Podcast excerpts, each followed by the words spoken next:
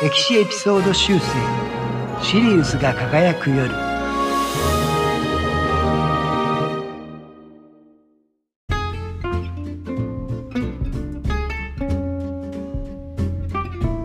こんにちは。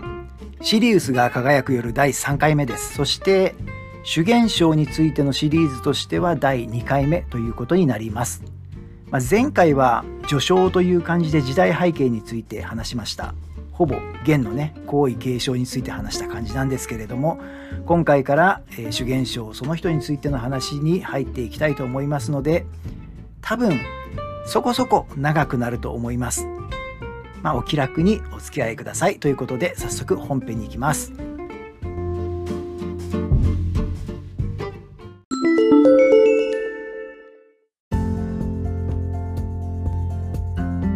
さて、えー、前回はですね主元賞が生まれ育った頃の時代背景の話をしましたけれども、えー、今回から主元賞その人について話していきたいと思います。ということでまず生まれた年は、えー、1328年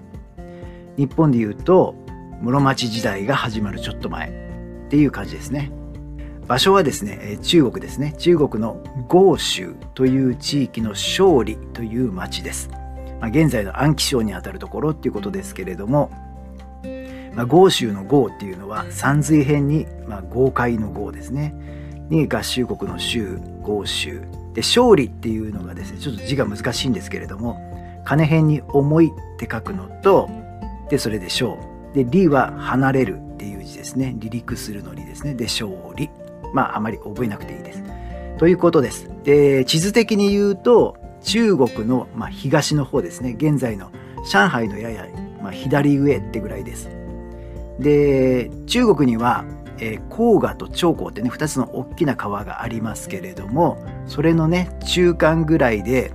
でその辺にはですねあの黄河の支流にあたるワイガこれもまあ結構大きな川ですけれどもワイガっていう川が流れておりましてでまあそのワイガのほとりにある町っていう感じです。主元賞が生まれたこの時代なんですけれども、まあ、前回も言ったように地獄のようなね、まあ、混乱状態であったということなんですが、まあ、その中でどんな育ち方をしたのかっていう話ですがあの身分で言うとですね主元賞は貴族ではありません。でまあ庶民って庶民なんですけれども裕福な庶民でもありません。それどころかですねかなり貧しい農民の家庭に生まれています。自分たちの土地も持っていない流れ者のね農民だったとも言われます。でもともとのねあの名前生まれた時の名前を18と言いました。18っていうのはねどういう字を書くかというと18の10はあの重い軽いのね重いですね重い重量級の10という10に8はもう数字の8です。まあ、なぜ8かというといとこも含めて8番目の男の子だったということで8ということです。だからこの18っていうのは、まあ、名前っていうよりももうほぼ番号みたいなもんっていう感じですね。貧乏の子だくさんっていうね言葉もありますけれども主元賞の子供時代は本当になんかその日のね食べ物にも事欠くような大変貧しい暮らしだったと言いますけれども、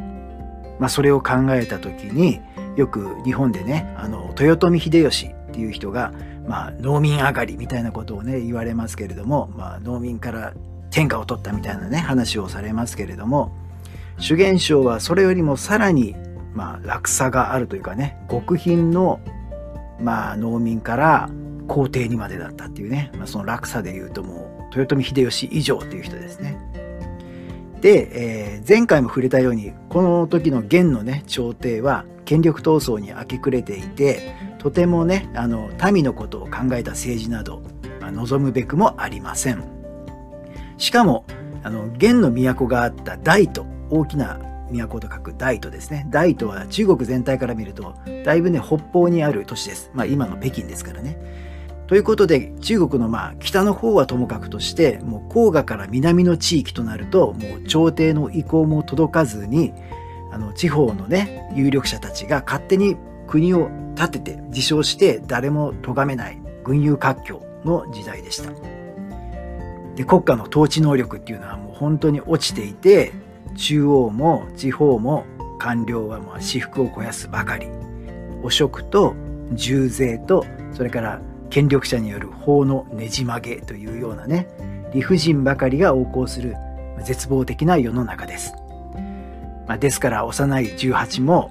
生きていくためには人の目を盗むようなこともやったかもしれません。しかしですね、まあ、苦しいながらも家族が助け合ってあるいはこの地域が助け合って暮らしていくっていうような、まあ、最低限のモラルみたいなのもあったみたいで18はですねあの反社会的な世界へどっぷり使っていくっていう風にはなっていません。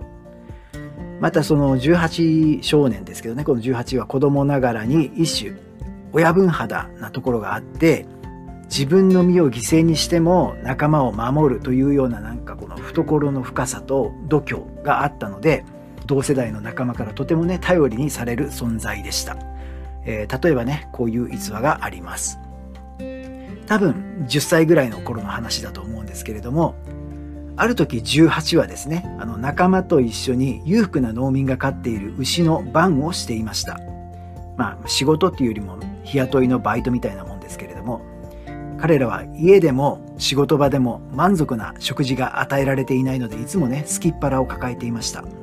である時少年たちはですねもう極度のすきっ腹にもう耐えかねて自分たちがこの番をしている牛のうちの一頭を殺して丸焼きにして食べてしまいました。よっぽどお腹が空いてたんでしょうけれども牛一頭がですね骨と皮とあと尻尾を残すだけになってしまったと言います。でまあそれだけ食べ尽くした少年たちはお腹がねいっぱいになって気持ちが落ち着くと自分たちがしたことが今度あの恐ろしくなってきたんですね。もちろんこの牛の持ち主っていうのはこの村の有力者であって子供たちから見るともう鬼のように怖い権力者です。このことがバレたらもう殺されるかもしれません、まあ、それを考えても泣き出す少年もいた中18はですね。俺に任せとけって言ってあの尻尾をですね地面の割れ目に入れて簡単に抜けないように細工した上で牛の持ち主に牛が地面の割れ目に押し込んで出てきませんっていうふうにね訴えました。そんなことあるわけないだろうってねその村の実力者はね現場に来て尻尾をねこう引っ張ってみますけれどもなかなか抜けません、まあ、一瞬ねこの18の話を信じそうになりました。ですがやっぱり何かおかしいと思って地面を掘り返してみてついにねこの18の嘘がバレてしまいました。でこの18は村のこの有力者からもう死ぬほど殴られます。でもどんなに殴られても牛が地面の割れ目に押し込んだのだ。とね言い張りました、まあ、ついにはこのね村のねあの有力者も呆れ果てて18を解放しました。これによって18はもう生死の境をさまようほどの目に遭いましたけれども仲間の少年たちは誰一人罰せられることはありませんでした。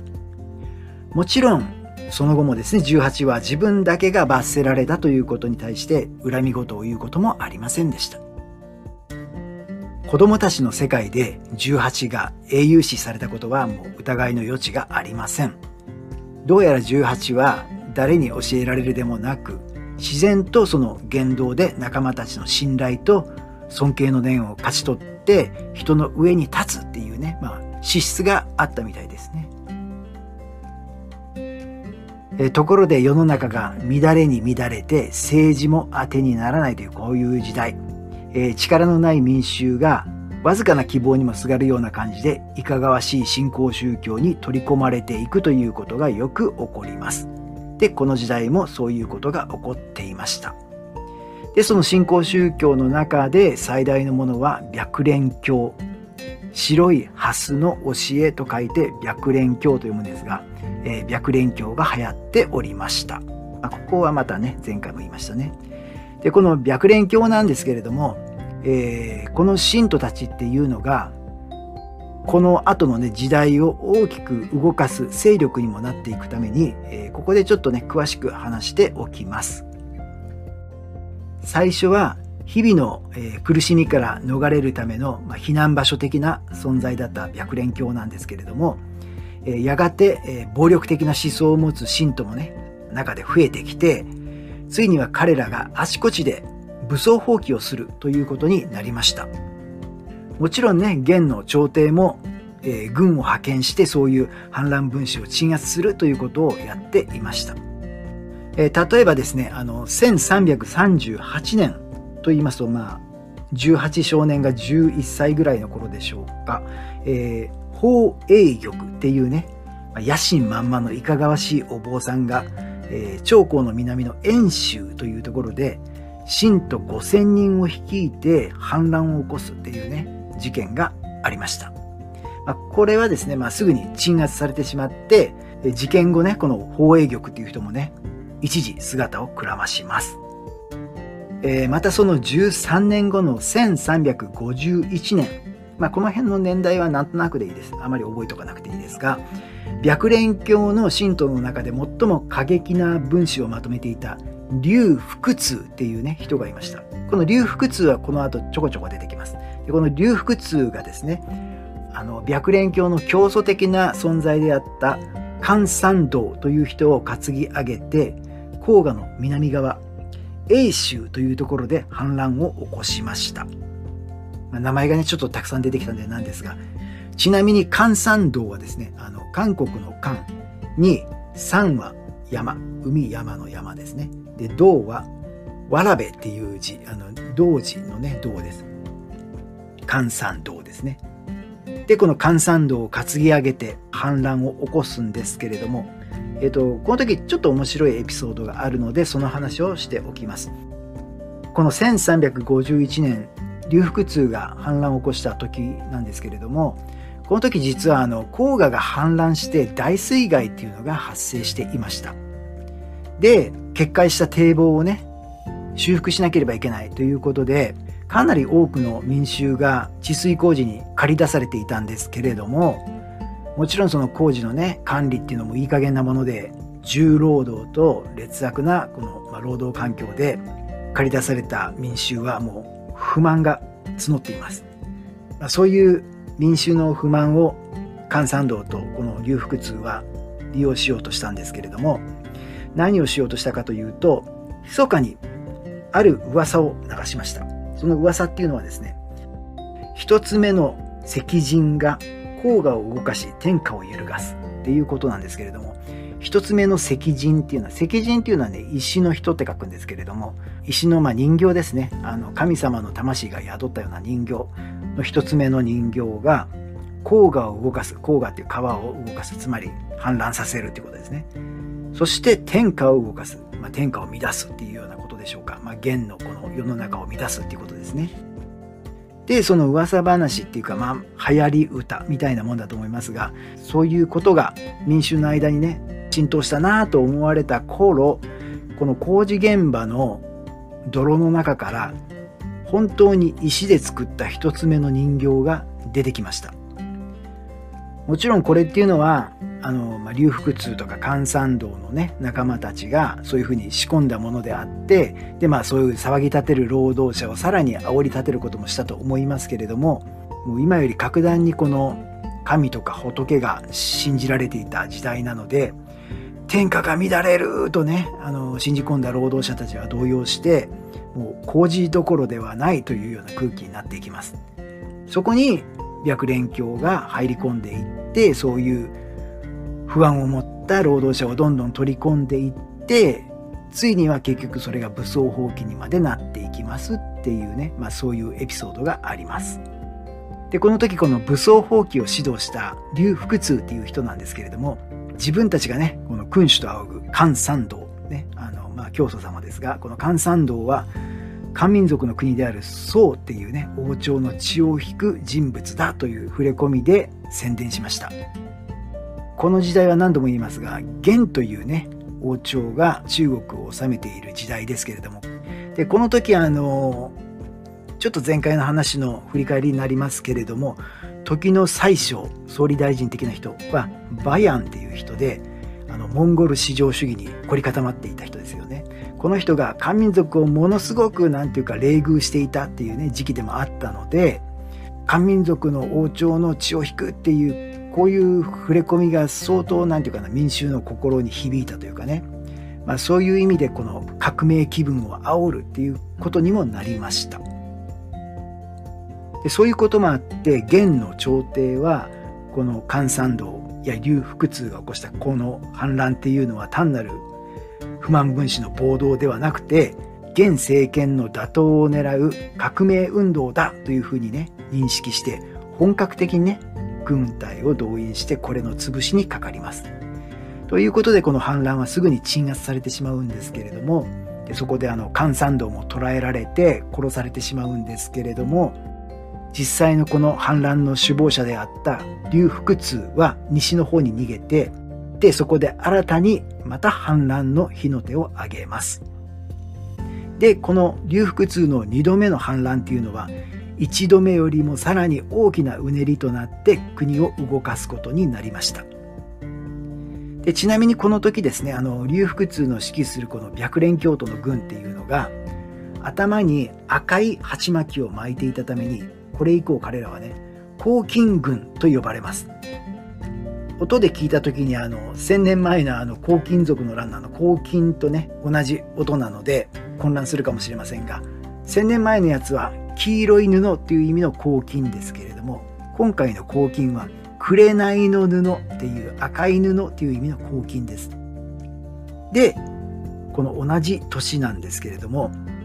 この劉福通の反乱の動きに刺激されたのが13年前のあの反乱の後姿をくらましていた宝永玉が再び姿を現します。でこちらも反乱の軍を起こしました。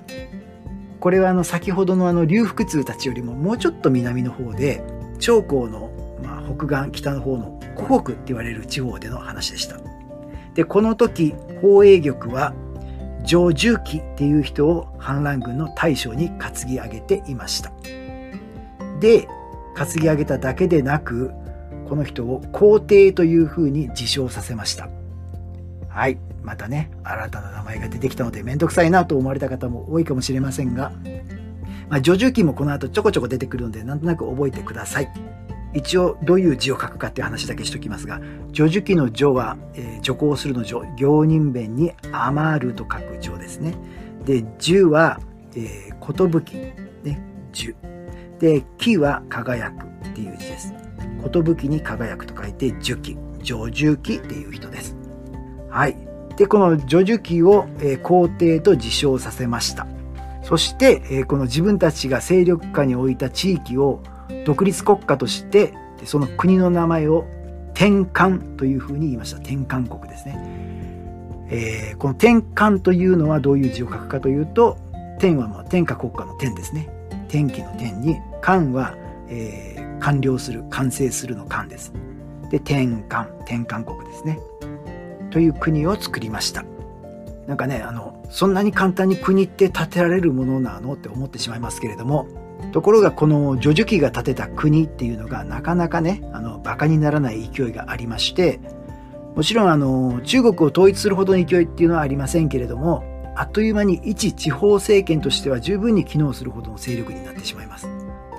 逆に言うとそれだけこのモンゴル民族が支配するこの元という政権がねこの時代の民衆にどれだけ不平不満を持たれていたのかというね、まあ、そういう証拠にもなるかと思います。でこういうふうになんていうかな地方政権っていうほど大きな反乱になってしまうともう簡単に鎮圧するってことはできなくなってくるので、えー、まあそれをいいことに叙樹期のこの転換国っていうのは順調に国力を伸ばしていくっていうことになりました。まあ、ちなみにですけれどもこの時の叙樹期の軍も先ほどのあの劉福通の軍に倣って頭にねあの赤い鉢巻きを巻いていたのでこちらも黄金軍と呼ばれます。赤い布の軍ということで黄金軍ですね。とはいええー、勢力としてはちょっとね違うので叙樹期の軍を西京黄金西の、えー、系統の黄金で劉福通の軍を東京黄金東の系統の黄金と言ったりします。まあ、つまりあの黄金軍には西と東の2つの勢力があったということなんですね。まあ、地図的に言うと西東というよりも、まあ、南北という感じですけれどもね、まあ、流腹痛の方が北の方で叙樹期の方が南の方ということです。ちょっと話がごちゃごちゃして分かりにくくなったと思うので、ちょっと簡単にもう一回だけ、えー、まとめておきます。つまりですね、この白蓮教っていう新興宗教の信者たちが武装放棄をして2つ勢力ができましたって話です。で、あの、劉福通っていう人が、まあ、指導した勢力が北の方にあり、えー、ジョジュキっていう人を中心とした勢力が南の方にあります。で、まあ、劉福通の方は東京黄金、東の系統の黄金と呼ばれ、ジョジュキの方が西京黄金、西の方の系統の黄金と呼ばれましたということです。まあ、なんとなくそれだけ覚えておいてくれればいいです。では、白蓮教とですね、黄金軍の話はここらで一旦置いといて、えー、主元将の話、18少年の話に戻ります。さてさて、えー、劉福通とかね、この女樹期の反乱の少し前、西暦で言うと1344年ということですが、18も17歳になりました。音だけで聞くとなんじゃって話で18っていうのは人の名前ですよ。18少年も17歳になりましたって話です。はい。で、この年ですね、この18の村を、あの、飢饉と疫病というね、2つの大災害が襲いました。で、これによって18はですね、あの、両親と一番上の兄を失うというね、まあ、辛い状況に陥ります。まあ、残った兄たちは大してね、生活能力がないので、どうやってこれから生きていこうかっていうような話になってしまいます。そこでですね、あの、この18を心配した周囲の人たちの助言に従って18はですね出家をして寺に入ることになりました、まあ、この場合の寺っていうのは先ほどのあの白蓮教とは違って真っ当なねあの仏教のお寺です、まあ、こんな時代においても坊さんになれば何とか食っていけるのではないかなというような話です。まあ、そういうことで18はですね住んでいた場所からそんなに遠くない場所にあった、ま、比較的大きなお寺である広覚寺っていうお寺に入ります、まあ、ちなみに広覚寺っていうのは皇帝の皇に覚える、まあ、覚醒するのを書くに寺って書く広覚寺っていうお寺ですね。でここで托発をしてなんとか暮らしていきますけれども結局のところお坊さんになったからといって貧しさには大して変わりはありませんでした、まあ、そういう生活の中で俺は何のために寺に入ったのだろうというふうに思います。もともとねお坊さんになりたくてなったわけではありませんので、まあ、それよりですねあの托発をしてあちこち回ってもうひどい生活をする貧しい生活をする人たちあるいは反乱軍とか盗賊が跋扈するこの世の中を見て18はある歴史的な英雄のことを頭に思い浮かべました。あの、漢の高祖、劉邦っていう人です。えー、ご存知の方もおいでかと思いますが、この劉邦っていう人は、まあ、庶民の中から出て、で、まあ、戦いに勝ち残って最後に漢っていう大帝国をね、打ち立てた人ですけれども、自分もこの劉邦のように、この庶民っていうところから出て、最終的にはこの天下を治めることによって世の中をまあ平和にしたいというか、まあ、安穏に暮らせる世の中を実現させたいっていうようなことをね思うようになっていました。まあ、そういうこともあって18はですね常にお坊さんを辞めたい辞めたいと思っていたんですけれどもとはいえね背に腹は変えられません。まあ、生きていくために仕方なくお坊さん生活を続けていてやがてそれも8年目を迎えた1351年。この年はねあの先ほども言った劉福通とか叙樹期が反乱を起こした年です。劉福通とか叙樹期が起こした反乱の勢いというのはですねこの18が住んでいる村にも波及してきます。でその混乱の中で18が修行していた広覚寺っていうこのお寺が焼け落ちてしまうっていうね、事態が起こりました。この時18は24歳ぐらいですね。寺が焼けたのは何か天の意志に違いないっていうふうにね、18は思いました。そして、占いでね、自分の今後を見てもらうことにしました。するとね、この占い師はこういうふうに言います。黄金軍に身を投じることが基地であるっていうふうにね、言いました。そこで18は寺を出ることを決心します。そしてここからいよいよ18少年の成り上がり物語が始まります。ということで、えー、ここから彼のことは18ではなく主元将というふうに呼ぶことにします。でこの頃この主元将が暮らしていたこの豪州にほど近いところに庭園という町がありました。この庭園という町に各思考というね大商人がいました。はい。またちょっと漢字の話をするとですね核っていうのは上角の角ですね。で各思考の思考はですね子供っていう字に興奮するの子。で各思考。ね。っていう人です。この人は大事な人なので、えー、ちょっと覚えておいてください。でこの各思考っていう人なんですけれどもこの人はですね商人でありながらあの社会の規範のね外に生きるアウトローみたいな人たちとね交わることが好きででそういう人たちを客人として招いたりとかねすることが好きで商人というよりももうヤクザの親分みたいな人でした、まあ、そういう人だったんですけれどもだんだんだんだんこう世の中が乱れてきて世のこの不正に抗う反乱軍として黄巾軍が立ったというふうに聞いたらもうねいても立ってもいられなくなります。この豪州から先ほど言ったこの叙樹記とかあの龍福通が反乱を起こしたところでそんなに実は遠くないんですよね。だからその反乱の噂話というかこの空気っていうかそれをこう結構何て言うかな肌で感じるようなところにいたので各思考っていう人はもう商売そっちのけでですねこの劉福通の方の黄巾軍に肩入れをします。でしまいにはこの庭園のあと4人ぐらいのね親分衆と一緒に軍を起こして黄巾軍の配下に入ってしまいます。でそこで大幹部となりました。でこの修験将が寺を出た頃には豪州を含むこの地域のね黄巾軍の頭目というふうにこの各思考はなっておりました。で1352年寺を出た翌年なんですけれども修験省はこの各思考を訪ねてその配下に加えてもらおうとします。修験省25歳の時ですね。で、えー、ここでちょっと一つ言っておかなきゃいけないんですけれども修験省っていう人はですねこの特徴としてあの要望見た目がですね何か普通じゃないんですよね。要望ってのは顔つきっていうことなんですけれどもおでこと顎がこう出っ張っていてで鼻が大きくて目がこうつり上がっています。パッと見にこう迫力を感じるようなそんなねあの異様な圧がある要望をしております。気が弱い人が見たらわあ怖いっていうふうにね思うようなあの要望ですね。まあよく言えば常人離れした気迫っていう感じなんですけれども悪く言えばなんかこう得体の知れない気持ち悪さっていうねものも感じるかもしれません。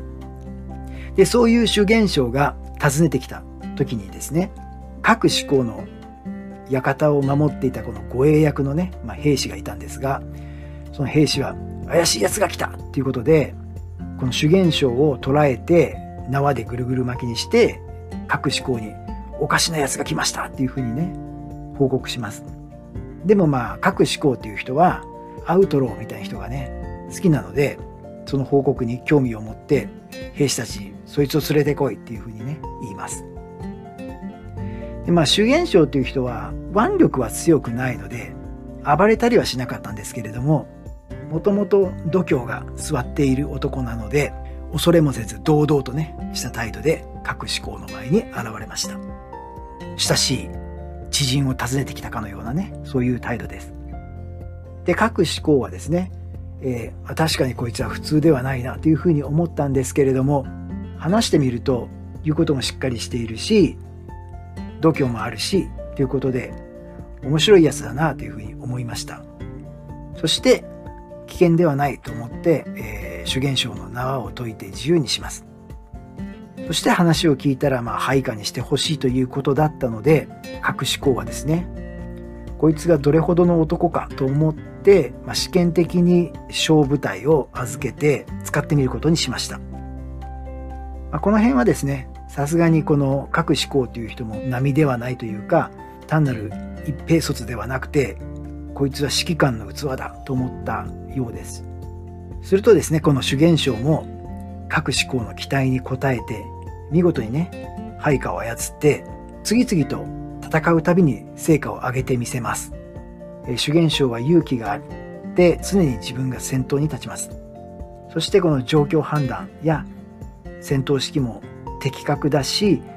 何より部下を大切にするので非常にね部下から慕われます。ということでどんどん成果を上げたんですけれどもこの時主元将がなぜやすやすとこういうふうに成果を上げられたかっていうのにはですね主元将自身のもちろんそういう資質もあったんですけれどもそれ以外にも理由がありました。というのはですねこの時あの主元将が相手にしていたのは反乱軍の鎮圧のために派遣されてきた元の軍なんですけれどもあるいはまあその地方にいた元の軍なんですけれどもその実態はといえば地元から徴兵された貧しい農民兵だったりするんですよね。で主元将自身が貧しい農民の出なのでそういう相手の事情っていうのがよく分かっているんでもう戦闘ではですね敵を無理に攻め殺したりせずにそういう農民たちに分かるような話をして相手を説得して味方に引き入れるっていうことをね積極的に行っていました。でそういうことで敵がどんどん寝返ってきて、まあ、敵は消滅し味方は増えるというようなね結果にもなっていったんですよね。これはですねこの後もこのどんどんのし上がっていく主元将の特徴の一つなんですけれども決してあの弱い者いじめをしない弱い農民いじめをしないということがあります。これは彼の資質だったのかあるいはのし上がるためにはそうしなければいけないと思ったのか。まあ多分両方でしょうけれども、まあ、そういうことによってですねこの主元将っていうのは貧しい農民たちから見ると一種のねなんか救世主的なね見方もされたりしてこれによってまたね農民だけではない学者たちあるいは腕に覚えのある人たちね。そういう人たちもそういう有能な部下を手に入れることにもつながっていきます。まあこれちょっとこれから先の話ですけれどもね。まあさてさて、えー、各思考はですねそういう主元将の行動を見ていてね大いに気に入ります。であまりにもね気に入ったために、えー、各思考っていう人はですねあの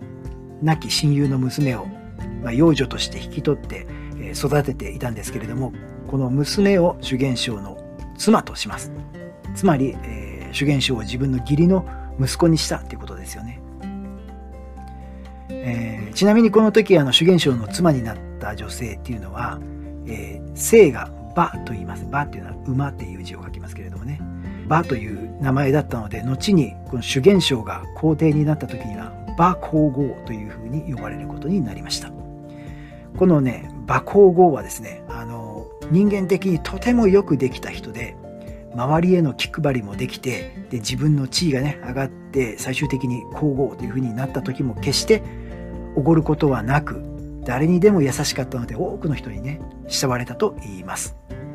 生涯たくさんの妻を持つことになる、まあ、主元将なんですけれどもこの終生馬皇后のことは本当にね心から大切にして偉くなった後あまり人の言うこと聞かなくなったりすることもあったんですけれどもそういう資源省でもこの馬皇后の言うことだけは子供のように聞いたというふうに言われます。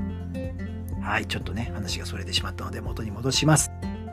えー、各思考のもとで瞬く間に出世をしていったこの周元省なんですけれどもこの各思考のもとに来て半年ほど経った頃です。ここよりちょっと北の方にある徐州っていう町。そこにですね黄巾軍の拠点が一つあったんですがそれを元の宰相に復帰した徳斗っていう人がね徳斗ってね話前回しました。がこの徳斗が率いる軍がやってきて黄巾軍と戦ってこれを壊滅させます。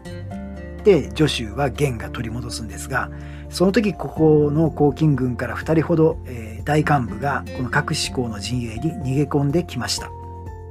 この2人はですねこの黄巾軍の中においては各志向よりも序列が上だったので各志向はこの自分の陣営にいるにもかかわらずこの新しく来た2人に頭を押さえられるような感じになってしまいますしかもですねこの頃各志向は一緒に挙兵した4人の親分っていうのがいましたがそのうちの1人である孫徳外っていう人がですねこの人とまあかなり関係が悪くなっていて人間関係がギクシャクしていましたということでこの各思考の配下であった主元将にとってもいろいろとね、なんかこの気を使うことが多くて、気持ちよく自由に働けるっていうわけにはいかなくなってきました。なので、えー、こんなところにいていいもんかっていうふうにちょっとね、主元将は迷います。そこで、ある決心をしました。今この各思考から預かっている軍っていうのがあるんですけれども、この軍を一旦各思考に返して、で、この陣営を離れて、故郷に戻って、故郷の勝利っていう話ですけれど、そこに戻って、新たに自分が軍を募って、各思考の別動体として動こうというふうに思います。つまりこの一旦この陣営から離れましょうっていうことですよね。で、まあ実際そういうふうに行動するんですけれども、でまあ、この頃になると、主元首の名前って、まあ、この地域内では結構もうそれなりに知られるようになっていまして、新しく兵を募集したところですね、数多くの若者が主元首の陣営に加わってきました。最初700人ぐらいかな集まったと言います。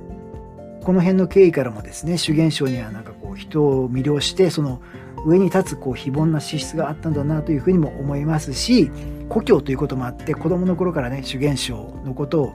なんていうかな、仲間内の親分みたいにね、あの、しちゃってる人たちも多かったので、その人たちも結構この時参加をしてきました。各思考に借りた軍を一旦返して改めて兵を自分で集めて軍を組織した主元将なんですけれども、この時に組織された軍が、この後の主元将の戦いの、まあ、中核となっていきます。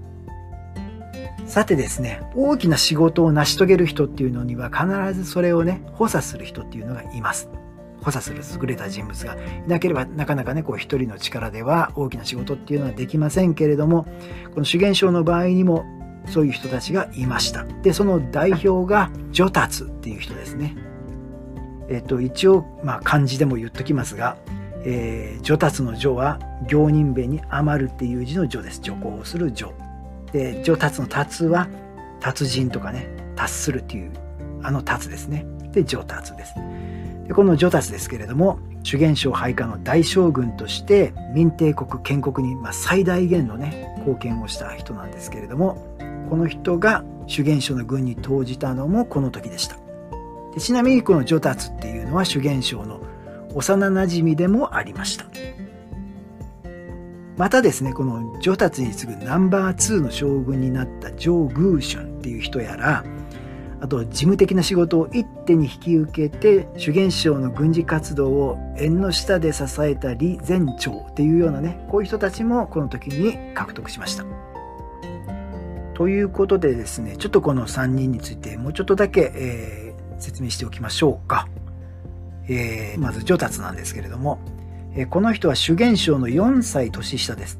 生まれつきというかな、軍事的な才能に恵まれていて、常に主元将の軍の総司令官というのを任されました。で、ジョタツも常にこの主元将の信頼に完璧に応えて一度として負けることがありませんでした。主元将もですね、あの、後に、戦えば必ず勝ち、しかも誇らず、扶助も財産も欲しがらず、中世にしてかけるところなきは大将軍一人のみというふうに、えー、ジョタスのことをね褒めちぎっています。わかりました、えー、もう一回言いましょうか。戦えば必ず勝ち。しかも誇らず。まあ、この辺はわかりますね。扶助も財産も欲しがらず。まあ、女性も財産も欲しがらず。で中世にしてかけるところなきは大将軍一人のみ。中世だから常に真ん中にいるってことですね。なんかこう偏ったものの見方とか、そういうどっかの勢力に肩入れとかもせずかけるところなきはだからここが不足だっていうところもなく常に完璧っていう感じですよね。というのは大将軍一人のみ上達だけであるっていうふうなことですね。はい。なんかこう解説した方がかえって面倒くさくなってしまいましたが、まあそういうことでございます。それだけ高く評価されたってことですね。で、ナンバー2の上宮春なんですけれども、名前ちょっとね、説明するのがめんどくさいんで、あの、よかったらネットとかでちょっとググってみてください。情は常っていう常識の情。グーがちょっとめんどくさいんですよ。偶然の偶に似たような字なんだけれども、信用があるやつで、まあ、春は春ですね。春夏秋冬の春です。上宮春なんですけれども、この人も、えー、戦いに強い将軍ではありましたが、上達とはちょっとタイプが違います。上達が常にあの落ち着いていてどっしり構えていたのに対して上宮春っていう人は諸突猛進っていう感じの豪傑タイプの人です。でとにかくね、まあ、敵にぶつかっていって負けるっていうことがないので単純に武力という意味で言うと上達よりも上っていうことかもしれません。ちなみに、えー、上宮春が、えー、主元賞に使えるに至った面白いエピソードっていうのがあります。えー、それはですね若い頃えー、上宮春はですねある盗賊の配下になってたんですけれどもその盗賊があまりにも器量が小さくて上宮春は嫌気がさしてその盗賊団を抜けました、えー、上宮春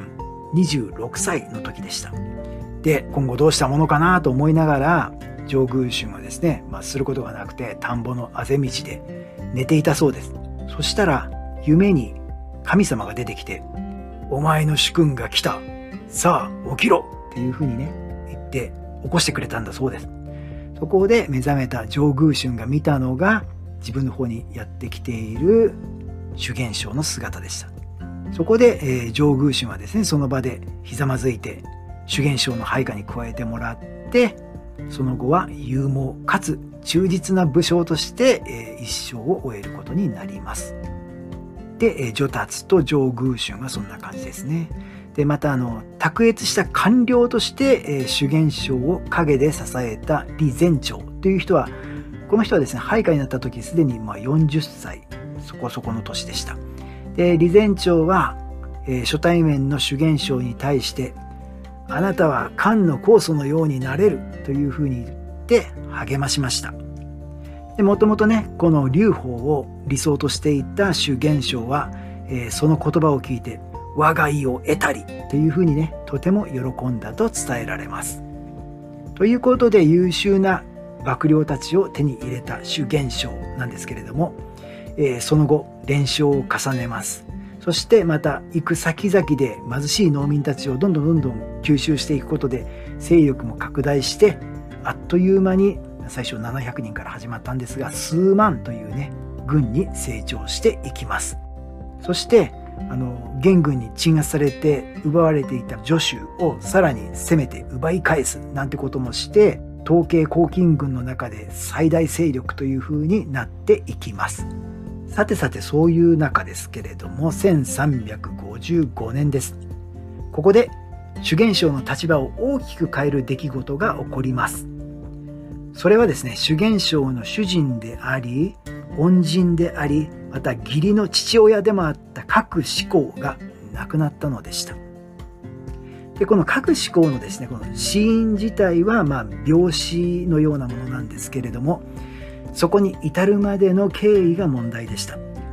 この頃あの助手を撃った後に次南の方に行って長江沿いにあるあの和州っていう長江の北の方にある町なんですがこの和州を勢力下に収めてその和州を根拠地というふうにしていたんですがそこに核思考がやってきました。まあ、これはですね主元省との関係を考えればまあそんなおかしなことではなくて、まあ、形の上では主元省は自分の配下でもあるからこの配下が治めた地域は自分の支配地域だと言ってもまあ不思議はないので、まあ、そういうことでやってきたということなんですが、まあ、その和州に各思考と権限の中であった孫徳外っていう人もこの主元書を頼って身を寄せてきたということからまず問題が始まります。これあの各思考もそうなんですけれどなぜ孫徳がやってきたかっていうとですね一つにはあの食糧難っていうことがあったんですね飢饉によるね。でこの主元将がいた和州っていうのはまあまあそれなりにこの、まあ、豊かっていうか物産もあるところだったので、まあ、それを頼ってきたっていうことなんですけれども各思考からしてみればもちろん面白くありません。まあ、今やですねこの黄巾軍の中において最大勢力であるこの主元将を配下に持ってる自分っていうのはもうこの孫徳外をですね捕まえて殺してもいいんじゃないかぐらいに思っていますでも孫徳外はこの状況においても横柄な態度っていうのを崩さないために各志向はある日部下に命じて孫徳外を捕らえてしまいますで縄でぐるぐる巻きにして自分の前に転がします。でもすぐに殺したりはしません。酒でも飲みながらこの損得害をいびってやろうみたいなことですね。でそこに転がしておいたのですけれどもそれを聞いたこの孫徳外の部下たちはですね自分たちの主人が各思考に捕まったってことを聞いて反撃に出ます。で何をしたかっていうと実はですね主現象を捉えてしまったんですよね。そして各思考に孫徳外を解放しなければお前の一番の部下を殺すぞっていうふうにねあの脅かしたんです。まあそれを知って各思考はですね仕方なく孫徳外を解放することにしました。ところがこれがもうよっぽど悔しかったのかその直後に体調を崩してしまって亡くなってしまったっていうことだったんですね。まずこの頃起こった大きなこととして各思考が死んでしまったということです。でこの頃他にも大きな出来事が起こっていました。それはですねあの主現象とは直接関係ないんですけれども統計抗菌群の中に起こった話であの統計抗菌群っていうのは北の方にある抗菌群のねあの一つの勢力で劉福通っていう人がまあ実質的なリーダーなんですがかつての関山道っていう教祖がいましてねこの関山道には実はですね子供がいてしばらくあの身を隠していたんですけれども劉福通がですねこの人を探し出してきて新たに自分たちの君主として仰ぎました。この人の名前をですね関林寺って言います。関山道の息子関林寺林寺っていうのは林っていう字に児童の字と書きますね。関林寺この人を自分たちの君主にしてしかも皇帝というふうに名乗らせて勢力下にある場所を国として独立させて大宋国っていう名前にします。まあ、宋っていう国ですね。に大きいっていう字をつけて大宋。ちょっと振り返ってもらったらあれなんですけれども最初にこの劉福通が関山道と組んで反乱を起こした時に関山道のことを今は亡き宋王朝の血を引く人っていうふうに宣伝しましたよね。まあ、その流れでこの時建てた国を宋というふうにまあ名乗ったわけです。でまあその宋に大きいという字をつけて大宋なんですけれども大宋というふうに名乗りました。ということで、えー、劉福通が関山道の息子関林寺っていう人を探し出してきて大宋国っていう国を建てさせたっていうのが大きな出来事の2つ目です。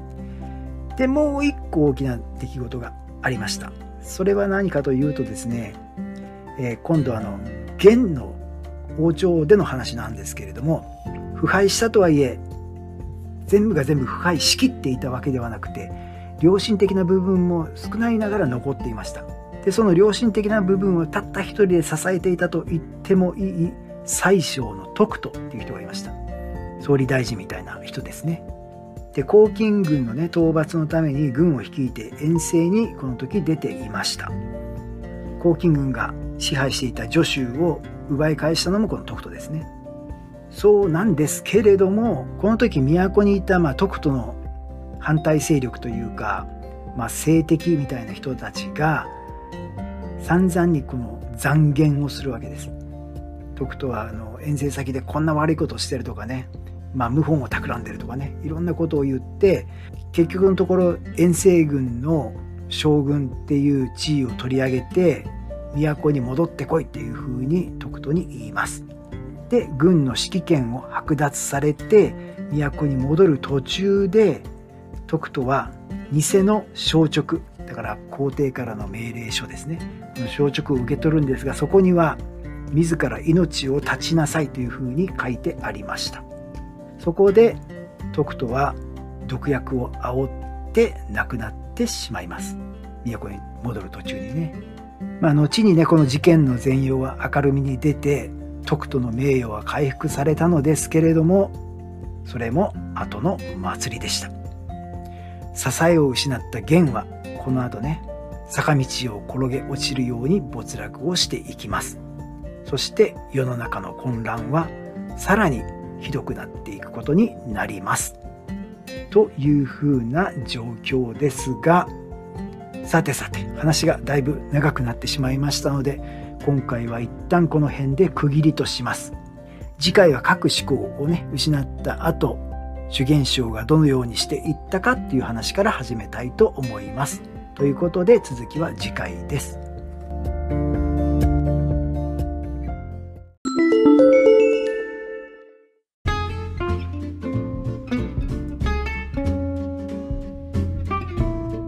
はい。主元賞について、えー、語っていくシリーズの第2回目だったんですがいかがだったでしょうか？そこそこね長くなってしまったので疲れたという方も多いかと思いますが最後まで、えー、聞いていただいてありがとうございました、えー、今回は主元賞がですね、まあ、今後